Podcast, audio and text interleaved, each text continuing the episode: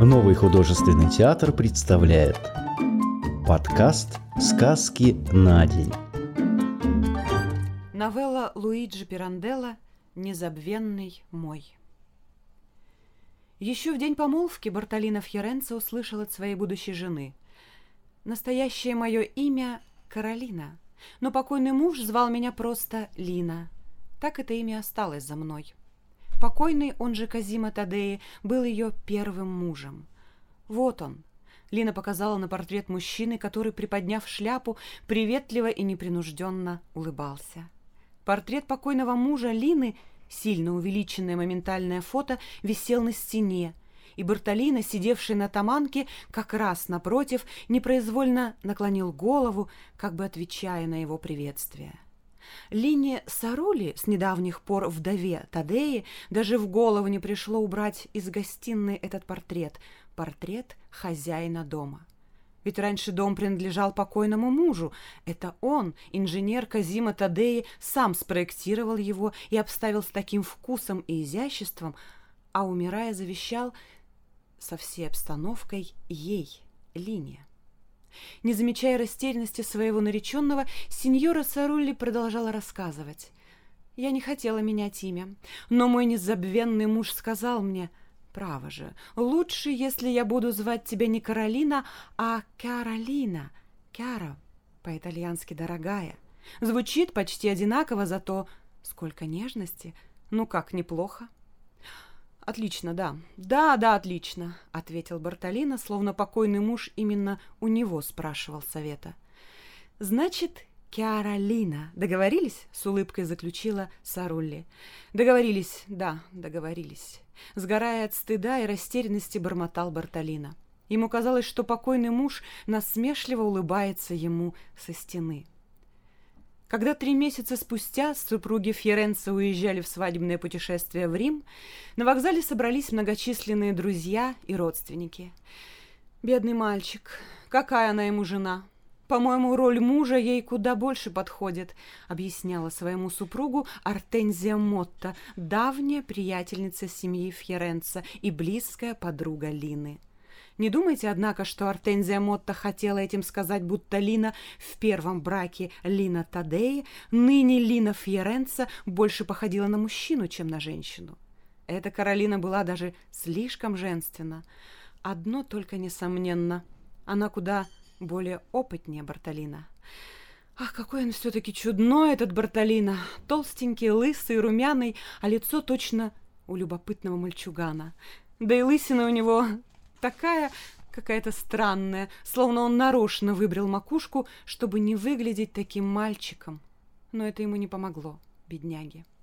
«Как бедняга? Почему бедняга?» — недовольно промяукал в нос старый Мотто, муж молоденькой Артензии. Он, можно сказать, самолично устроил брак Бартолина, и ему неприятно было слышать причитания жены. Бартолина не какой-нибудь глупец или бездарность, он очень толковый химик. «О, да, просто первоклассный!» — усмехнулась Артензия. «Первокласснейший!» — отпарировал ее супруг. Фьоренце — выдающийся химик, и если бы он пожелал напечатать и послать на конкурс свои глубокие оригинальные исследования, то наверняка был бы избран профессором любого из лучших наших университетов. До сих пор химия была его единственной страстью. Он настоящий ученый и мужем Бартолина будет тоже примерным, ведь он невинен и чист сердцем. Тут уж ты, конечно, прав, прав, согласилась Артензия, как бы желая сказать, уж то-что, а невинен он действительно сверх меры. Прежде, еще до того, как Бартолина обручился с Линой Сарули, всякий раз, когда муж заводил разговор с дядей Фьеренце сеньором Ансельмо о том, что надо оженить этого большого ребенка, Артензия начинала громко и извительно хохотать. «Да, да, женить. Его непременно надо женить», Обратившись к ней, рассерженно говорил старый Мотто. «Жените его на здоровье, мои дорогие», — отвечала она, разом успокаиваясь. «И я смеюсь совсем не над тем. Просто мне попалась веселая книга».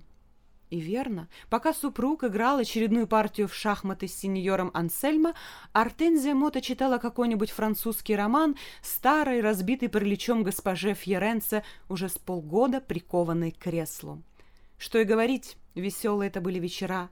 Бартолина сиднем сидел в своем кабинете, его старая больная мать, не понимая ни единой строчки, делала вид, будто слушает чтение, а в углу оба старика были поглощены игрой в шахматы.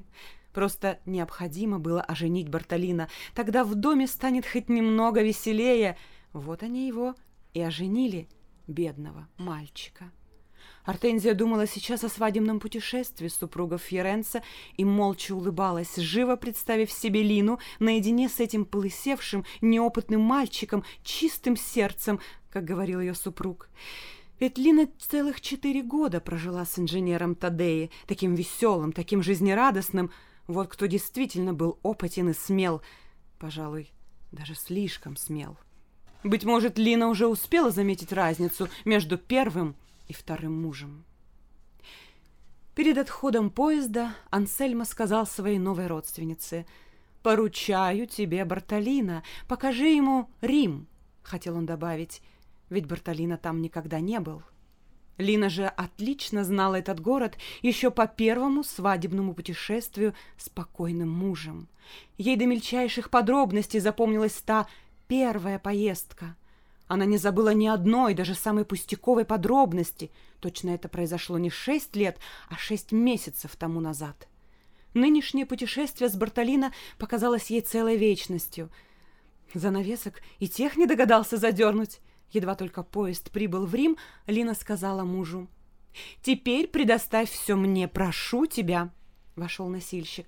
«Три чемодана, две картонки, нет, три картонки, саквояж, еще один саквояж, вон ту сумку, ну и эту тоже. Ничего не забыли, нет? В отель «Виктория», — приказывала она. Выйдя на площадь, Лина сразу же узнала знакомого кучера, кивнула ему. Когда они уселись в амнибус, Лина сказала мужу — Увидишь, гостиница хоть и не роскошная, но она очень удобная, цены умеренные, обслуживают там хорошо и даже центральное отопление есть. Покойный муж, Лина все время невольно вспоминала его, остался очень доволен этой гостиницей, и Бартолина там будет совсем неплохо. Ах, бедняжка, он еле дышит. Растерялся, да? — Участливо спросила Лина. В первый раз и я тоже растерялась. Вот увидишь, Рим тебе понравится. Смотри, смотри, вон пьяца Дели Терме, Терме Диоклеана, церковь Санта-Мария дели Анджели. И вот это, ну поверни скорее, да-да-да, Виа Национале. Потом, потом мы придем сюда погулять. В гостинице Лина сразу почувствовала себя как дома. Ей очень хотелось, чтобы кто-нибудь узнал ее, а она-то уж знала здесь почти всю прислугу – вот, этого старого коридорного, например, его зовут Пипа. Пипа, не так ли? Ну, конечно, прошло шесть лет, а она его не забыла. Какой нам дали номер? Спросила Лина. Двенадцатый, на втором этаже, просторный, красивый, с удобным альковом. Но Лина спросила у коридорного, а как насчет девятнадцатого номера на третьем этаже? Узнаете, Пипа, не свободен ли он? «Сию минуту», — с поклоном ответил коридорный. «Он гораздо удобнее», — объяснила Лина мужу. «Возле спальни там есть еще крохотный миленький закуток. Ну и не так шумно, и воздуху больше. Там будет куда лучше. Вот и с спокойным мужем случилось то же самое. Сначала нам дали номер на втором этаже, но потом муж сменил его». Вскоре вернулся коридорный и сказал, что девятнадцатый номер совершенно свободен, и господа могут занять его, если желают. «Конечно, конечно!» – поспешно ответила Лина, восторженно хлопая в ладоши. Едва войдя в номер, она с радостью убедилась, что там все осталось по-прежнему. Те же обои на стенах, также расставлена мебель. Бартолина оставался равнодушным и не разделял восторгов жены – «Тебе не нравится здесь?» — спросила Лина, развязывая шляпку перед зеркалом. «Нет, тут хорошо», — пробормотал Бартолина. «Взгляни-ка, вот, этой картинки. Я вижу в зеркале, здесь раньше не было. На ее месте висела японская тарелочка. Наверное, она разбилась. «Ну говори же, ну говори, тебе не нравится этот номер?» «Нет, нет, нет, никаких поцелуев, сначала умойся. Умывальник вот здесь, а я пойду в свой закуток. Прощай!» И она упорхнула, счастливая и радостная. Бартолино Фьоренци смущенно огляделся. Потом подошел к Алькову, Поднял занавеску и увидел широкую постель. Должно быть, как раз на ней его жена и провела первую ночь с инженером Тадея. Бартолина отчетливо представил себе портрет Казима, висевший в гостиной, и ему показалось, что покойный муж снова улыбается ему. Все то время, пока они жили в Риме, Лина не только ложилась в эту постель, но обедала и ужинала в тех же ресторанах, куда прежде ее водил покойный муж. Лина безошибочно, точно собачка, находила те самые улицы, где раньше она гуляла с Казима. Они осматривали те же развалины, музеи, церкви, галереи, сады, которые покойный муж показывал жене. Первые дни Бартолина совсем потерялся. Он не решался открыть жене, что это полное подчинение вкусам, советам, опыту покойного мужа все сильнее угнетает и унижает его. Но Лина поступала так без всякого злого умысла. Она ничего не замечала, да и не могла заметить. Восемнадцать лет ее неопытную, не знавшую жизни девушку взял к себе в дом Казима Тадеи. Он воспитал ее, привил ей свои взгляды и привычки. Словом, Лина была его творением. Всем, буквально всем она была обязана своему первому мужу. И теперь она на все смотрела его глазами, говорила и рассуждала в точности, как незабвенный Казима Тадеи.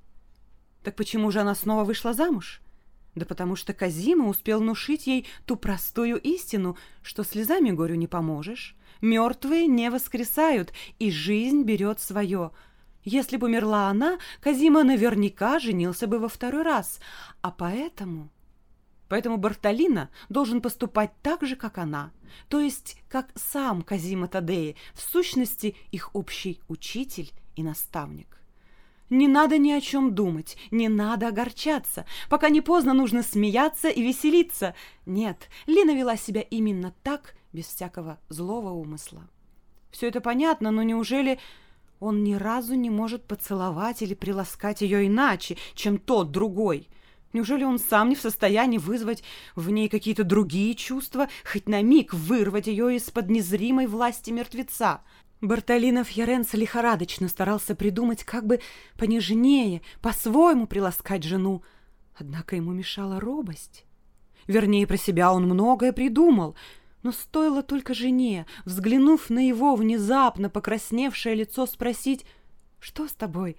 Как его покидало всякое мужество — «Со мной?» — переспрашивал он с самым глупым видом. Когда они вернулись из свадебного путешествия, их ждала печальная весть. Мотто, главный виновник их брака, скоропостижно скончался. В свое время, когда умер Тадея, Артензия ухаживала за Линой, как за родной сестрой, и теперь Лина не замедлила прийти на помощь подруге. Впрочем, Лина не думала, что утешить ее будет таким уж трудным делом. Откровенно говоря, Артензия не должна особенно отчаиваться. Конечно, бедный Мотто был хоть и сухарь, но хороший человек. Но ведь он был гораздо старше ее. Вот почему, когда Лина нашла свою подругу в столь безутешном горе, через целых десять дней после несчастья она долго не могла прийти в себя от изумления – «Наверное, у нее теперь после смерти мужа неважно с деньгами», — решила Лина. Она осторожно осведомилась у подруги, не надо ли ей помочь. «Нет, нет, нет!» — поспешно отказалась Артензия, вся в слезах. «Но понимаешь...» Значит, Артензия всерьез горевала о муже. Этого Лина никак не могла понять, и она решила поделиться своими сомнениями с Бартолино. «Ах, Пожимая плечами, воскликнул Бартолина. Он покраснел, как рак от стыда, что его разумная, рассудительная жена не может понять такой простой вещи. Все-таки у нее умер муж. «Ха, муж!» — воскликнула Лина. «Да он ей в отцы годился!» «Разве этого мало? Так он Артензии отцом не был!» Лина была права. Артензия слишком много плакала. Хотя со дня женитьбы Бартолина прошло только три месяца, Артензия успела заметить, что бедного мальчика очень смущает тот восторг, с каким его молодая жена рассказывает о первом муже. Бартолина всегда удивляла, что Лина непрерывно, ежечасно, точно о живом вспоминает о покойном муже, и в то же время она решилась вторично выйти замуж. Дома он поделился своими сомнениями с дядюшкой Ансельма – Однако тот постарался разубедить племянника. Он доказывал ему, что это лишь говорит об искренности бедняжки, и Бартолина не следует на нее обижаться. Ведь раз Лина решила снова выйти замуж, значит, она, хотя и не забыла о Казима, но хранит о нем память не так глубоко в сердце. Поэтому она может безбоязненно говорить о покойном муже с ним, с Бартолино. Рассуждения дяди не очень-то убедили Бартолина, и Артензия это отлично знала. Она могла даже с уверенностью предположить, что после свадебного путешествия страстная искренность жены обеспокоила его еще сильнее. И когда супруги Фьоренца пришли выразить ей свое соболезнование, Артензия решила показать Бартолина, что она безутешна. Горе вдовы Мотто произвело на Бартолина такое сильное впечатление, что он впервые решился возразить жене, не желая верить в искренность ее страданий. «А ты разве не плакала, когда умер твой...» С пылающим лицом сказал он жене. «При чем здесь я?» — прервала его Лина. «Во-первых, мой покойный муж был еще совсем молодым», — поспешно докончил Бартолина за жену. «И потом я плакала», — продолжала Лина. «Право же, я плакала!» «Не очень сильно», — рискнул спросить Бартолина. «Очень, очень. Но под конец я взялась за ум. Верь мне, Бартолина, верь, слишком уж она убивается». Однако Бартолина не хотел этому верить. Слова жены вызывали в нем лишь еще больше раздражения, но не столько против самой Лины, сколько против покойного Казима Тадеи. Теперь Бартолина ясно понял, что первый муж внушил ей свои суждения и свои взгляды на жизнь. Собственных суждений у нее не было. Этот человек был верно большим циником, думал Бартолина. Разве покойный муж не подмигивал ему каждый раз, когда он входил в гостиную? Ах, видеть этот портрет стало для Бартолина невыносимой пыткой. Он все время торчал у него перед глазами — Стоило Бартолино войти в кабинет, и вот уже вездесущий Казима Тадеи улыбается и приветствует его, и здесь, как бы говоря, «Входите, входите, не стесняйтесь. Раньше тут был мой кабинет, вам это известно?» Теперь вы оборудовали здесь свою химическую лабораторию, не так ли? Неплохая работка. Что ж, мертвые не воскресают, а жизнь берет свое. Стоило ему войти в спальню, Казима Тадей и тут не оставлял его. Хихикая, он приветствовал своего преемника. «Добро пожаловать! Будьте как дома! Покойной ночи! Ну как, вы довольны моей женой? А я ее недурно обучил. Что ж, мертвые не воскресают, а жизнь берет свое!» Нет, Бартолина не мог больше этого переносить. И в жене, и в самом доме все буквально напоминало ему об этом человеке. Прежде такой спокойный, Бартолина стал теперь нервным, возбужденным, хотя и пытался всячески это скрыть. В конце концов, чтобы заставить жену изменить своим привычкам, он начал вести себя самым странным образом. На его несчастье все эти привычки Лина приобрела, уже став вдовой. Казима Тадей был человеком самого веселого нрава, никаких привычек он не имел, да и не желал иметь, поэтому при первых же своих чудательствах Бартолина услышала от жены. «О, Бартолина, да ты стал таким же, как мой покойный муж!» И все-таки Бартолина не хотел признавать себя побежденным. Наперекор желанию, почти насильно, он изобретал все новые и новые чудачества — но что бы он ни делал, Лине казалось, будто тот, другой, поступал точно так же. Бартолина совсем пал духом.